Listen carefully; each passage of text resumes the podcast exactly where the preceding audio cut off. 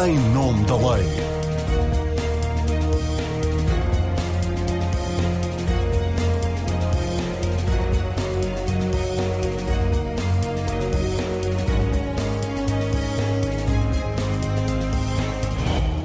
Olá, sejam bem-vindos e bem-vindas ao Em Nome da Lei. Antes da tempestade política que varreu esta semana o país, tinha programado fazer a edição de hoje sobre os negócios de Estado, não imaginando como a realidade iria tornar ainda mais atual o tema.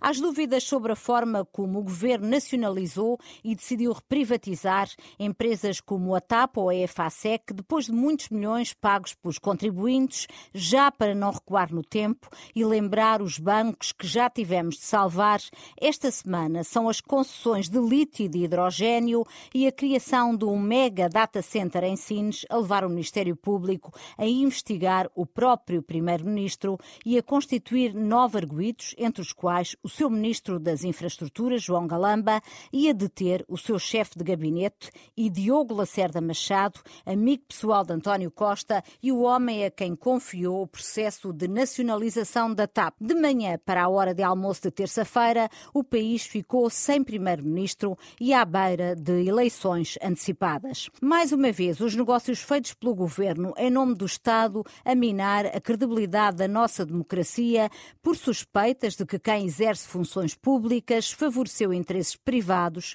a troco de contrapartidas. Como evitar que os negócios de Estado se tornem em negociatas? Eu sou a Marina Pimentel e convidei para a edição de hoje o advogado Pedro Marinho Falcão, especializado em Direito Fiscal e em Ciências Jurídico-Empresariais, o professor da Faculdade de Direito de Lisboa, Miguel Romão, foi diretor-geral da Direção-Geral da Política de Justiça entre 2018 e 2021, tem vários artigos publicados e um livro editado sobre a qualidade da nossa democracia e Carlos Guimarães Pinto, economista, já foi dirigente, agora é membro da bancada do Iniciativa Liberal. Sejam bem-vindos.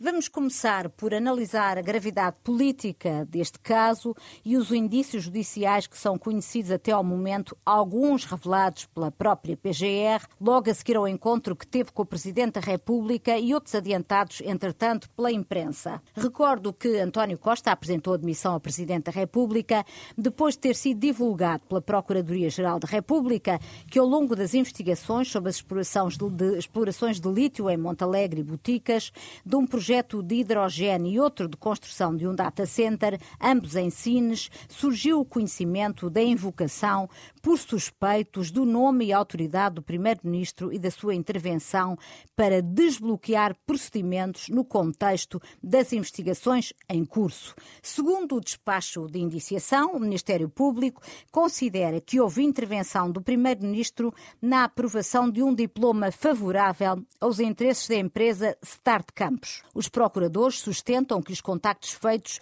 junto do Primeiro-Ministro por Diogo Lacerda Machado, advogado e seu amigo, e Vítor Scária, agora ex-chefe de gabinete António Costa, visaram e lograram a aprovação de um diploma o mais rapidamente possível e com um normativo favorável aos interesses da Start Campos, sociedade ligada ao projeto Data Center de Sines e também arguída no processo. Miguel Romão, comece por si.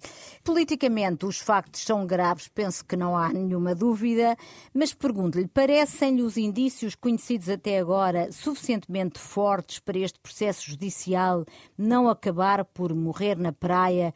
como já tem acontecido com tantos outros processos de corrupção, alguns envolvendo ex-governantes que acabaram por ser absolvidos? Eu, eu gostava de começar por dizer que é extraordinariamente difícil, especialmente para quem dá aulas de direito como eu, uhum. é extraordinariamente difícil comentar uh, assim uma espécie de slides ou soundbites retirados de documentos que não sei se são sequer verdadeiros, mas que eh, aparentemente fazem parte da, da, construção de uma história da qual só se tem uma versão. Uhum. Não, não estou a dizer que eh, não haja seriedade e eh, motivos para uma investigação, para um inquérito judicial, mas estou a dizer que, eh, como qualquer inquérito judicial, mas especialmente numa realidade desta dimensão, não podemos, eh, com base em, em dois ou três, duas ou ou três uh, violações ao segredo de justiça, porque provavelmente é disso que estamos a falar.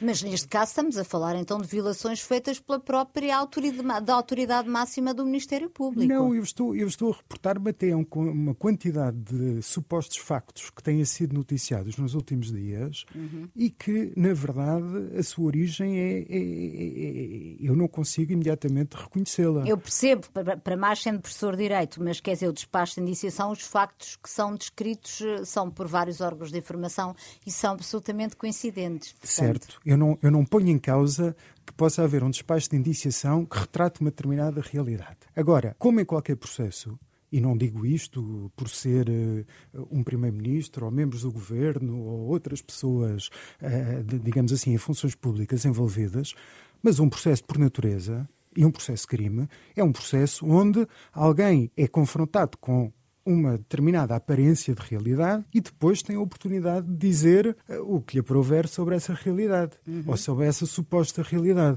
E, portanto, eu creio que ainda estamos, ainda é relativamente cedo e, na verdade, se eu quiser ser uh, um bocadinho uh, exigente, até posso dizer, bom, se calhar estamos, aquilo que nos é descrito é pessoas que falaram com pessoas, mas ainda não vi, na verdade, nem tenho que ver, e espero não ver, seria bom sinal para o funcionamento dos tribunais, uh, mas não vi por exemplo, referências a qualquer contrapartida que tenha sido oferecida, a qualquer. A, a, a, no fundo. Que é estamos, é fundamental para estamos fazer a, falar a prova de corrupção, da corrupção. Estamos a falar de corrupção, estamos a falar de alguém que é pago eh, para uh, praticar um determinado ato ou deixar de praticar um determinado ato. Uhum. Não estou a dizer que isso não existiu, não faço ideia. Sim, eu estou a dizer é que estamos ainda, ainda numa fase relativamente inicial, mas que de facto teve consequências, teve consequências desde logo, e, e devo dizer que aquele, aquele uh, comunicado inicial da Procuradoria-Geral da República me levanta muitas dúvidas quando, no fundo, cria uma categoria prévia a arguído uhum. que se aplica apenas, que se aplicou apenas ao Primeiro-Ministro, mas que é a categoria de alguém que disse o meu nome, alguém que diz o seu nome, e isso deve ser valorizado processualmente. Uh, eu penso que nunca tinha antes acontecido em nenhum comunicado da Procuradoria-Geral da República ser referido a alguém que ainda não é erguido e penso que ainda naquele momento não era sequer uh, suspeito. É um facto que, julgo eu, é, é inédito. Eu, eu, creio que, na verdade, se formos igualmente exigentes até em relação à figura do Sr. Presidente da República, tivemos nos últimos dias uma situação que me parece, perante aquele comunicado, exatamente igual. O Sr. Presidente da República também foi mencionado, e isso foi transmitido na televisão, foi mencionado por pessoas como alguém que teria praticado um crime. E, e não... Estamos a falar do caso das gêmeas. Sim, uh, e não me percebi que a Sra. Procuradora-Geral da República tenha imitado, emitido um comunicado indicando que o Sr. Presidente da República uh, estava na circunstância de ter sido indicado por alguém como alguém que teria desbloqueado um procedimento, para usar a terminologia do comunicado da ah, O Ministério Público nem sequer esclareceu ainda se abriu algum inquérito ou, ou não. E acha que este caso é um tiro assassino na credibilidade da nossa democracia ou as ondas de choque vão refletir-se apenas no Partido Socialista? Não, é sempre difícil, eh, a meu ver, é sempre difícil a partir de uma de um caso, é claro que a nossa, a nossa tentação é fazer sempre uma teoria geral, especialmente quando tem esta dimensão. Mas é difícil, a partir de um caso, perceber exatamente o que é que, o que, é que vai acontecer a seguir, até porque se calhar não vai acontecer nada. Do ponto de vista processual, se acontecer, acontecerá, mas estou a dizer do ponto de vista de, até do funcionamento do sistema político, não tenho a certeza do que é que se segue. Nós temos, eh, eventualmente, o que se segue é a substituir um governo sustentado numa maioria absoluta no Parlamento, teremos uma fragmentação política e, portanto, um período de enorme incerteza um, que faz parte do funcionamento das democracias, mas uh, isso é, aparentemente, à altura em que, no momento em que falamos, isso aparentemente é o mais, o mais provável. Uhum. Agora, este, este caso também, se quisermos, também põe em evidência outras realidades, mas que são realidades conhecidas e, e já há muito tempo. Temos uma administração pública uh, que foi progressivamente depauperada da sua capacidade técnica e isso favorece uma lógica de contratação externa, uh, favorece a própria dificuldade de avaliação por parte dos serviços públicos daquilo que é contratado uhum. e, portanto, há uma tentação de uh, fazer também muito rapidamente coisas que ao longo dos anos sucessivos governos não foram capazes de conter ou não quiseram conter, que é a perda da atratividade da administração pública, a dificuldade em captar técnicos disponíveis e, e, e com vontade de trabalhar, todos os bloqueios à própria contratação, a enorme perda do poder de compra que eh, os funcionários públicos tiveram nos últimos anos, especialmente eh, pensando em quadros técnicos, e, e, portanto, eh, vivemos também num tempo depois de alguma esquizofrenia, porque tudo é excepcional. Uhum. É? Passamos de tempos excepcionais da Troika para tempos excepcionais da, da, da, necessidade de investimentos em tecnologia e modernização, para tempos excepcionais de, de Covid-19, para tempos excepcionais de PRR. É? E, portanto, vivendo, saltitando de exceção em exceção, torna-se difícil uh, conseguirmos assegurar níveis mínimos habituais de resposta qualificada em condições de lidar com aquilo que é o, o cotidiano, ou deveria ser o cotidiano, é, e depois, no fundo, esta, todo o nosso ambiente, um bocadinho TikTok, é? hum. é, contamina também a própria governação. O que é que é o ambiente TikTok? Mas, entretanto, tenho que passar, explique lá rapidamente então, o que é o ambiente TikTok. é só esta TikTok. ideia de que qualquer coisa se resolve em 10 segundos, não é? Hum. Temos que apresentar qualquer coisa, fazer uma dancinha qualquer em 10 segundos.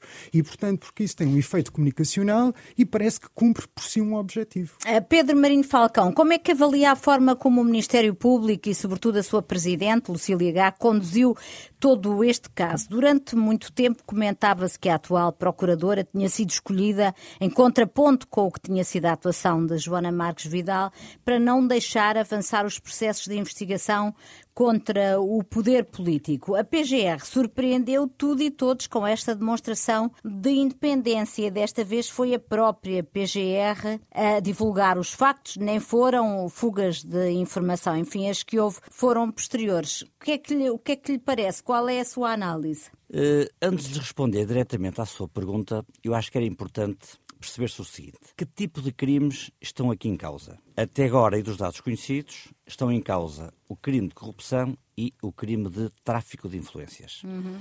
Prevaricação também. A prevaricação ainda não está identificada. Os que têm mais expressão é, de facto, o tráfico de influências e a corrupção. Uhum. Até agora, os indícios, eu tenho que lhe dizer, são zigue-zagueantes e eu confesso que tenho sérias reservas sobre a consistência da investigação até agora desenvolvida pelo Ministério Público. Uhum. Se há alguns elementos que nos permitem pensar que de facto há uma lógica de suspeição, nomeadamente a circunstância de no gabinete de Vitor Scara ter sido encontrada uma quantia significativa em numerário, por outro lado, olhamos para João Galama e percebemos que a contrapartida da corrupção terá sido o pagamento de dois ou três almoços ou jantares. E esta questão do tráfico de influências não pode ser dissociada da importância para a vida económica, para a vida social, relativamente a projetos que têm muita relevância. Porque, repare, o que está aqui em causa é a circunstância de, alegadamente, o Primeiro-Ministro ter promovido um diploma que facilita uhum. a criação de projetos que são claramente projetos de interesse nacional. E julgo que todos devem saber que este projeto de Sines é provavelmente o segundo maior projeto de investimento que nós temos estrangeiro em Portugal. Foi apresentado a... assim pela, pelo Governo, a seguir à Europa. a seguir à Europa. E, portanto, isto vai congregar, por um lado, investimento estrangeiro, criação de emprego e depois vai uh, permitir a criação de, uh, de uma economia que se desenvolve em volta deste projeto. Portanto, quando me perguntam assim, mas um Primeiro-Ministro não deve promover e criar todas as condições para que este projeto venha a ser implementado em Portugal? A resposta tem que ser claramente sim. Aliás, nós já tivemos em Portugal exemplos de decisões com a mesma natureza. Eu lembro-lhe, por exemplo, que quando o Estado de Aragão foi construído, foi construído porque uh, o Grupo Amorim iria pagar os terrenos que estavam adjacentes ao uh, atual Estado de Dragão. E para que o, o atual centro comercial da Oxalvita viesse a ser construído, era preciso alterar as normas do PDM, que só previam a construção naquela zona de uh, equipamentos desportivos e passou a ser permitida a construção de equipamentos uh, comerciais. E nessa medida o PDM foi alterado apenas especificamente para esse efeito. Faz sentido? Faz. Está em causa o interesse, a economia nacional. Oh, Pedro Marinho concreto... Falcão, no, no, fundo aquilo que está a dizer é que a eventual facilitação que tenha havido em relação a este negócio foi determinada fazer... pelo interesse público Exatamente. e não... Ou seja, se nós verificarmos que o que está em causa é o interesse público subjacente ao investimento, eu tenho que dizer que tenho seríssimas reservas de que isto possa constituir um crime de tráfico de influências.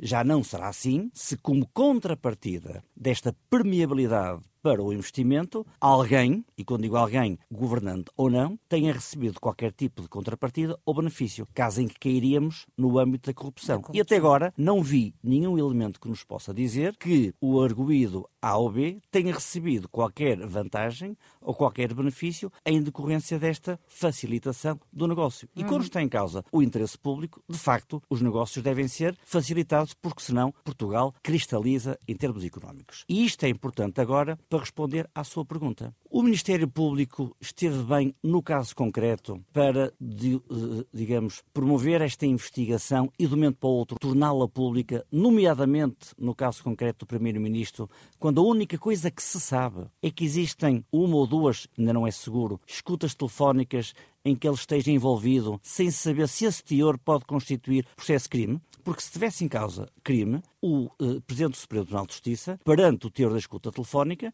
já teria constituído o Primeiro-Ministro como arguído no processo, e, algo que até agora não aconteceu. E parece que o processo só lhe chegou na terça-feira, no próprio dia em que foi conhecido, uh, foi dado conhecida teve que chegar antes por, Teve que chegar antes porque o Supremo, o Presidente do Supremo Tribunal de Justiça teve que validar as escutas telefónicas. Hum. E, portanto, como as interseções telefónicas já estavam autorizadas há algum tempo, o Presidente do Supremo já tinha tido contacto com este processo, porque é ele que autoriza a realização das interseções telefónicas.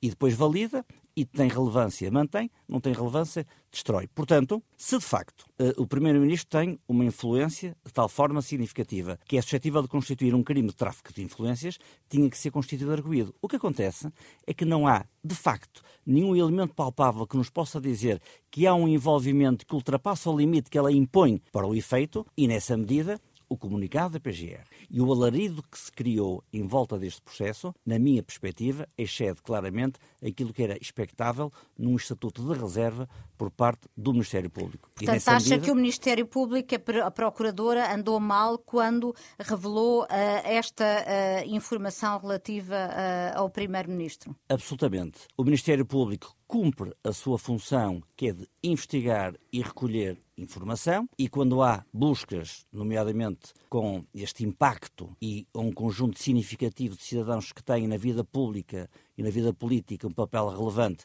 a Procuradoria deve dar uma explicação à comunidade, mas no que respeita ao Primeiro-Ministro, dar informação de que há uma lógica de suspeição sem que se retire qualquer efeito útil desta informação, na minha perspectiva, excede claramente aquilo que era o papel informativo do Ministério Público e foi isso que determinou a demissão do Primeiro-Ministro, o que naturalmente tem efeitos perversos para o cidadão. Repare uhum. que pode estar em causa, como sabemos, a aprovação do orçamento, a dissolução do Parlamento, enfim, um conjunto de circunstâncias que, neste momento, não sabendo quais são, podem trazer para o país um efeito muito negativo. E, nessa medida, o Ministério Público devia ter tido alguma reserva relativamente ao nível de informação que prestou à comunidade. Uh, Deixe-me só explicar a quem nos ouve que, no momento em que estamos a gravar este programa, ainda não é conhecida a decisão do Presidente da República, depois do Conselho de Estado, mas tudo uh, indica que uh, irá dissolver o Parlamento uh, e convocar uh, eleições legislativas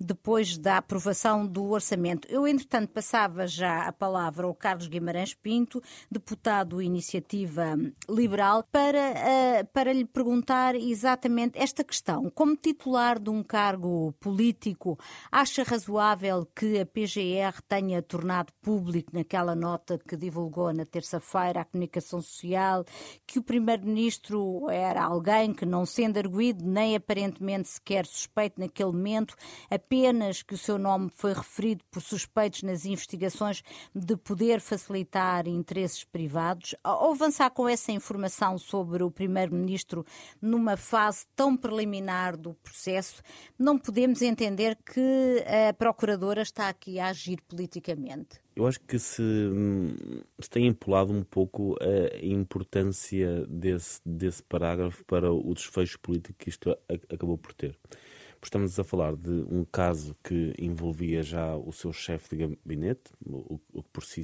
já seria grave, envolvia de forma clara, como arguído, o, o ministro ao qual o senhor primeiro-ministro amarrou o seu futuro político ao ter rejeitado demiti-lo um, quando o seu presidente da República recomendou nesse sentido. Portanto, só este conjunto de, de factos já por si só já poderiam ter determinado o desfecho que isto acabará por ter. Portanto, acha que as consequências políticas o Primeiro-Ministro teria sempre de as tirar, mesmo que não tivesse vindo no comunicado esta referência ao facto de ele ter sido citado como alguém que, que podia mover influências? Independentemente, independentemente desse parágrafo, acho que o, o Sr. Primeiro-Ministro devia ter retirado as mesmas consequências políticas, independentemente desse parágrafo estar lá ou não, até porque o seu potencial envolvimento nesta questão questão estaria quase sempre no ar pelas pessoas que isto envolveu. Dois ministros seus, o seu chefe de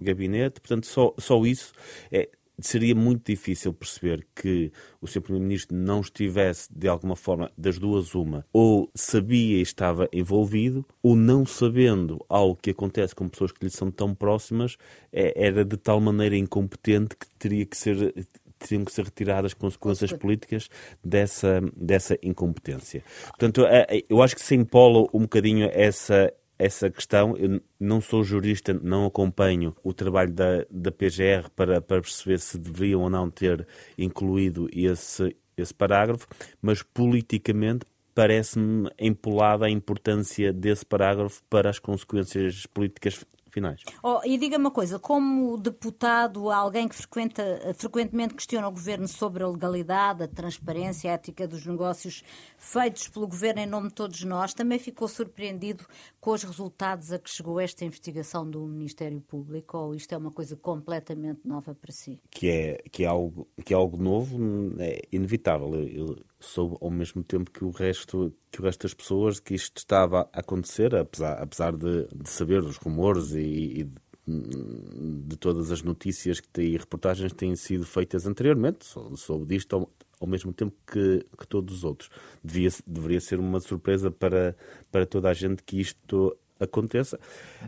Apesar disso, sim, nós temos falado sobre, sobre a forma como as empresas públicas, sobre a coisa pública é, é gerida um, e, e, sobre os riscos que, que decorrem da forma como, como a coisa pública é gerida, sejam as empresas públicas ou estas, ou estas questões mais ligadas a recursos naturais, que vêm de um déficit de instituições. Hum, nós é muito comum naqueles países com muitos recursos naturais haver um, uma, uma economia rentista à volta desses, desses recursos, em que os vários agentes políticos tentam re retirar dividendos desses recursos naturais. Nós temos a sorte, o azar, de não ter muitos recursos naturais e de repente, quando aparece um, que foi neste caso o, o lítio, lítio um, de repente surgem, surgem todas estas, estas questões. E isto resulta de uma fragilidade institucional muito grande. Estávamos a, a falar há pouco da necessidade de estabelecer exceções para estes casos em que o interesse nacional está em causa. O interesse nacional está em causa em imensos casos. Há imensos investimentos neste país que, que seriam de interesse nacional. Eh, quanto quão mais subjetiva forem as decisões políticas, ou seja, se não, se não houver um enquadramento institucional em que estes casos sejam tratados todos da mesma forma, aquilo que iremos ter é que haverá sempre uma subjetividade na decisão política. Uhum. E havendo essa subjetividade nessa decisão política, abre-se a porta a que haja influências, a que haja alguma tentativa de influenciar os, os uh, decisores políticos e, mesmo que isso não exista, a suspeita estará lá sempre. Uhum. Portanto, idealmente, isto é como no urbanismo, que também falo muitas vezes. Idealmente, e o urbanismo também tem muitos destes problemas, idealmente aquilo que devemos ter é que todos estes investimentos devem ter um, um tratamento tão objetivo e tão transversal quanto possível. O que não podemos ter é, para alguns investimentos, uma espécie de via aberta uh, em, em que se facilita um conjunto de coisas e para todos os outros enormes dificuldades. Se houver um, um processo claro e objetivo para a forma de tratar este tipo de investimentos, retira-se a parte subjetiva uh, da, da equação e retiram-se todos estes riscos que decorrem da, da natureza humana. Muito bem. Vamos então ver como evitar que os negócios de Estado se tornem nas negociatas de quem gravita na esfera do poder. O presidente do Supremo Tribunal de Justiça, Henrique Araújo, deu uma entrevista ao Sol em que afirmou que a corrupção está instalada em Portugal e tem uma expressão muito forte na administração pública. E acrescentou que não é uma simples percepção, mas uma certeza. Não sabíamos ainda, na altura, que Henrique Araújo estaria a validar as escutas em que foi referido o nome de António Costa, pelo facto do Primeiro-Ministro ter direito a um foro especial em razão da dignidade das funções. O Supremo, o Presidente do Supremo Tribunal de Justiça falou na falta de meios como justificação para o facto de haver tão poucas condenações em Portugal pelo crime de corrupção e defendeu que é preciso aprovar o crime de enriquecimento ilícito, esse de que se fala há tantos anos, afirmando que é possível ultrapassar as inconstitucionalidades. Pedro Marinho Falcão.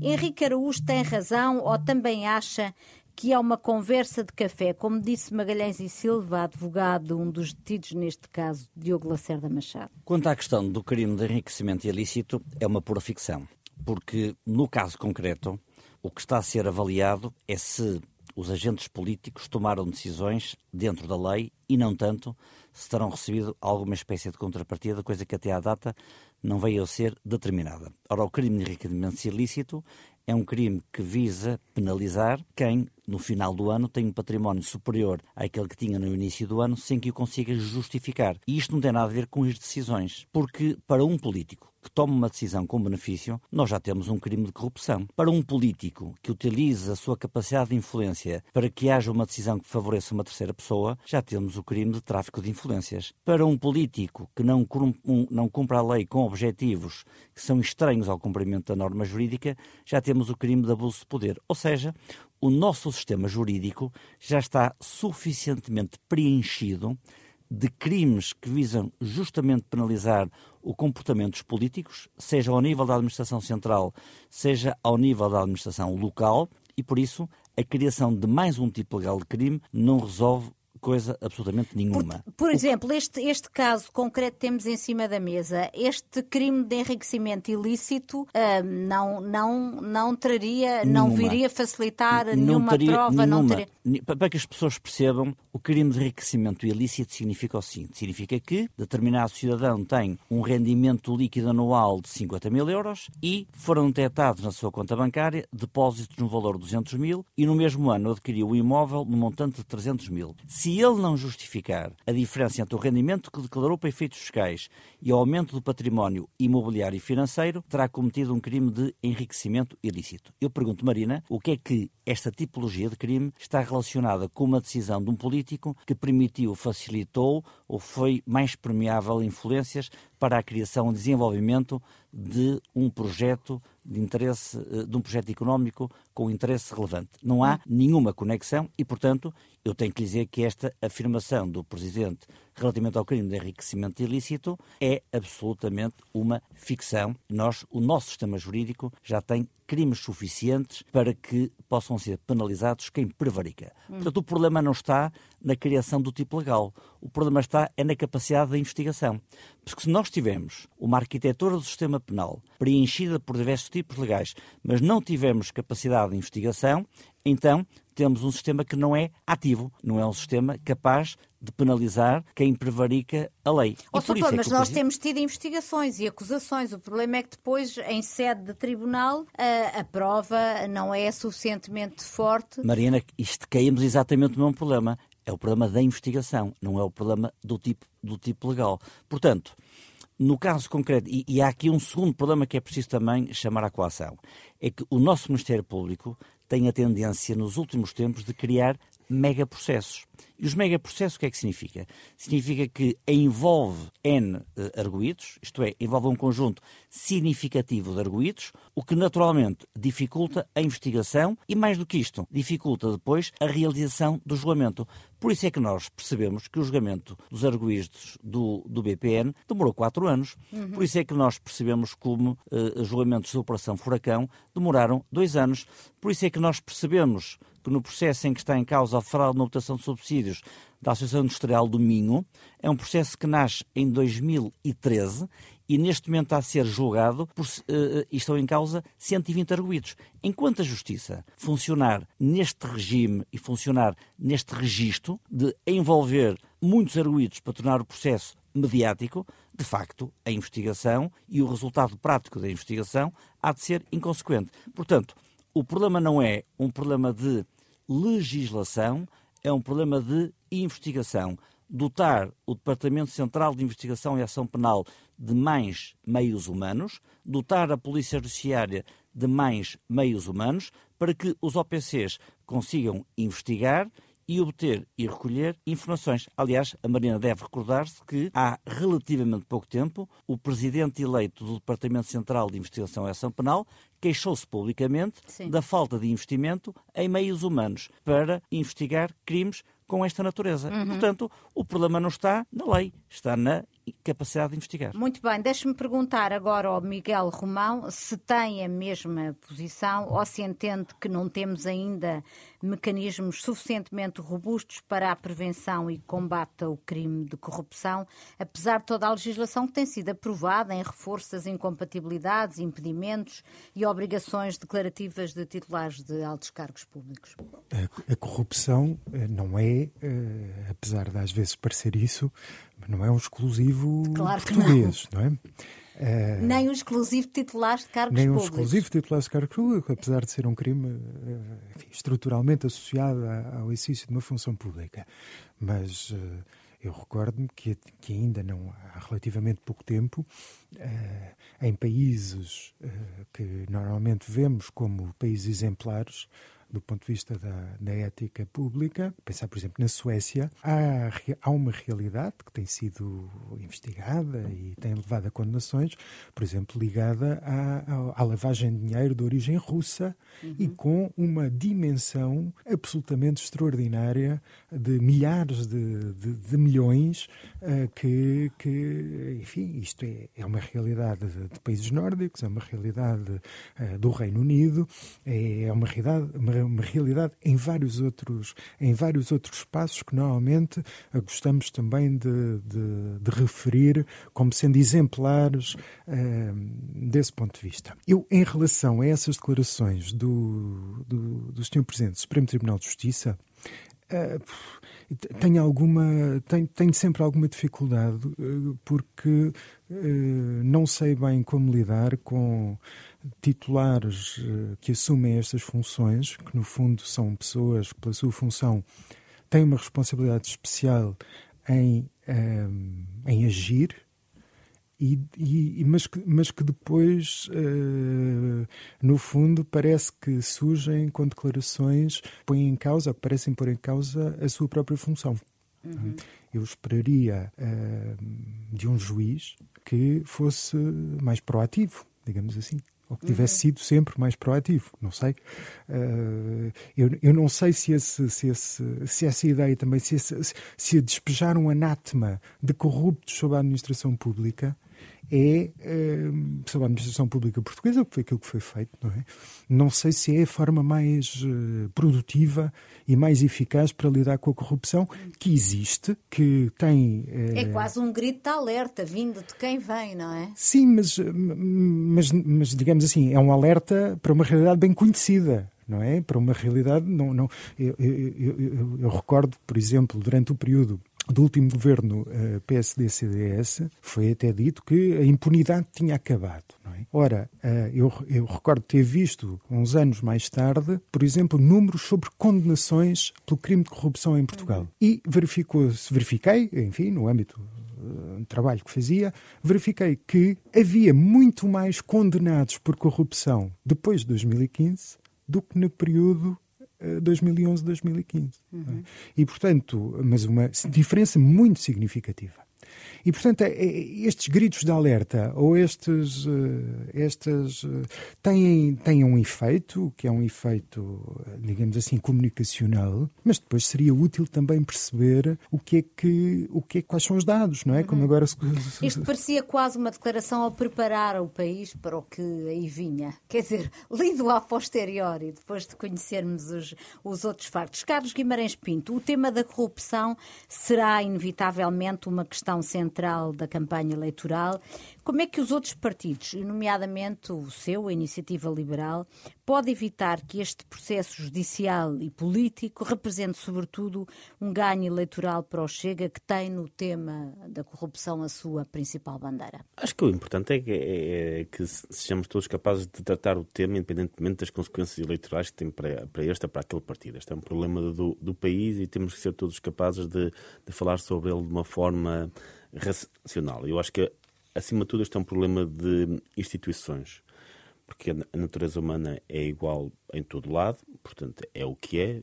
Nós podemos ter políticos bons, políticos maus, e a, a força das instituições vê-se na resiliência que têm aos políticos maus. Uhum. É, é, é, para isso que servem as instituições. As instituições não servem para os políticos anjos. As, as, instituições servem para proteger o país e a administração pública dos dos maus políticos que haverá sempre e nós nunca dificilmente sabemos à partida quem, quem é que eles são. Um, e, esta questão das, das instituições parece, parece importante. Um é, uma é claramente a justiça a funcionar de forma célere e de forma independente. Nós temos algumas garantias de independência, a celeridade, infelizmente, nem, nem por isso. Mas depois também temos outras questões que são, são questões mais ligadas a, a um, incentivos. Falámos aqui há pouco uh, de dizer que a corrupção não é um exclusivo da administração pública. Isso, isso é verdade. É, existe, existe, existe, corrupção por toda a economia. Agora, na, na administração pública há um problema de, de agência que, que, não existe no caso do setor privado.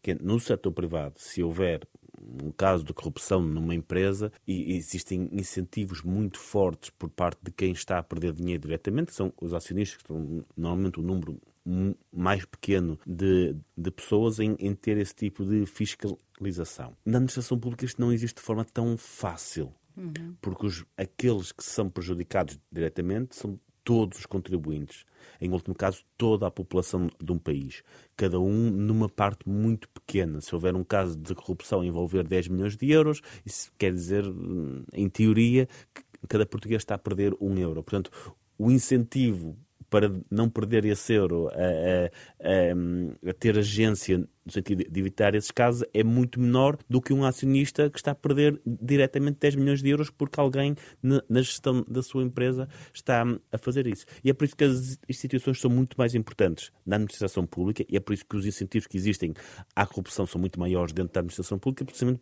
porque esta agência não existe tanto na, dentro da da administração pública. E dentro da administração pública precisamos, em primeiro lugar, de transparência, isso é, isso é importantíssimo, percebermos exatamente uh, como é que uh, o dinheiro é transferido, como é que são tomadas as, as decisões.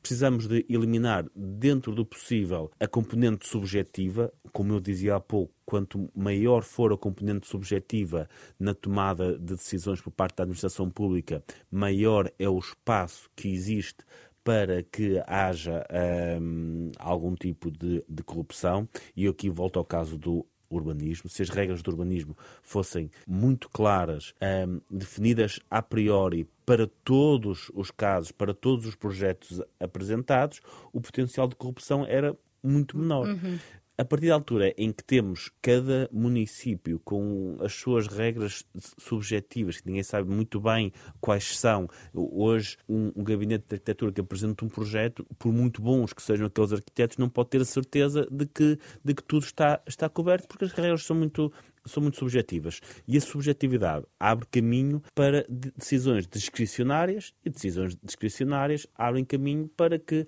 haja algum tipo de compensação por decisões favoráveis uh, versus uh, decisões desfavoráveis.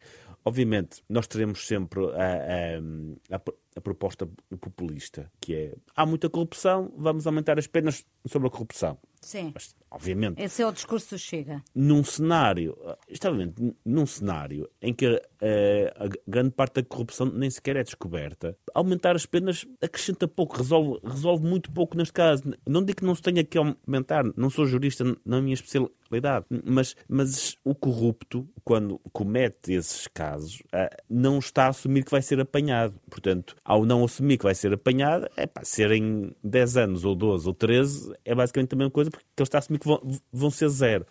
Uh, isto tem que se tem, temos que mudar as coisas a montante, oh. que é retirar todos esses incentivos que existem na administração pública e, e, e, e ter as instituições que impedem que, que esses casos aconteçam em, em, primeiro lugar. Eu queria ainda falar dois grandes negócios de Estado que lançaram na sociedade portuguesa as maiores perplexidades e inquietações. Falo da TAP e da EFASEC, duas empresas que o Estado nacionalizou para depois reprivatizar, pelo caminho investindo em ambas as empresas muitos milhões de euros que saíram do bolso de todos nós. Eu gostava de fazer uma volta à mesa, mas uh, receio não ter muito tempo para o fazer, mas queria perguntar ao Carlos Guimarães Pinto que o Iniciativa Liberal chegou a apresentar um requerimento para a criação de uma comissão parlamentar de inquérito a esta privatização da EFASEC, em que o Estado entrou com 160 milhões na reta final do negócio, além dos 200 milhões que já tinha investido, e o fundo alemão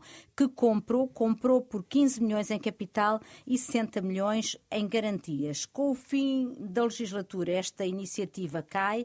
Acha que é mais um negócio que vai acabar por passar entre os intervalos da chuva? Eu, te, eu temo que sim, mas apesar de na próxima legislatura iremos voltar ao tema porque é um tema bastante importante. O, o Estado, a certa altura, injetou dinheiro nos bancos com a desculpa dos efeitos que poderia ter em todo, em todo o setor bancário. Depois apareceu o caso da TAP, em que esses uh, efeitos sistémicos já não estavam lá, mas era preciso garantir fornecedores, não sei o quê, não sei o quê. E depois veio o caso da FASEC, em que nenhum destes argumentos se aplicaria, porque os trabalhadores encontrariam emprego facilmente noutro sítio, pelo, pelo, pelo setor onde estão, pelos, os fornecedores também, e de repente aquilo que era para ser uma nacionalização temporária tornou-se numa nacionalização por quase três anos que nos custou 400 milhões de euros. Uhum.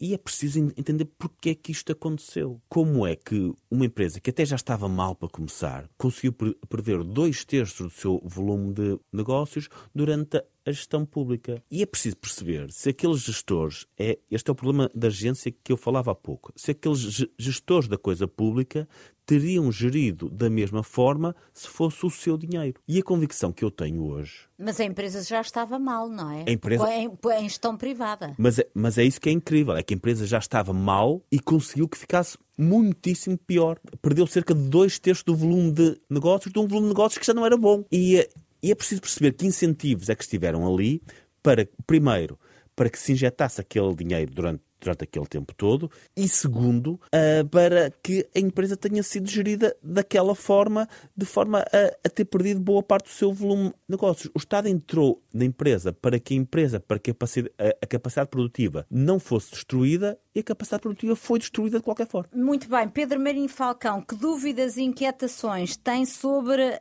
este, este negócio da EFASEC que passou um bocadinho despercebido depois com, com, enfim, com o surgimento desta crise política?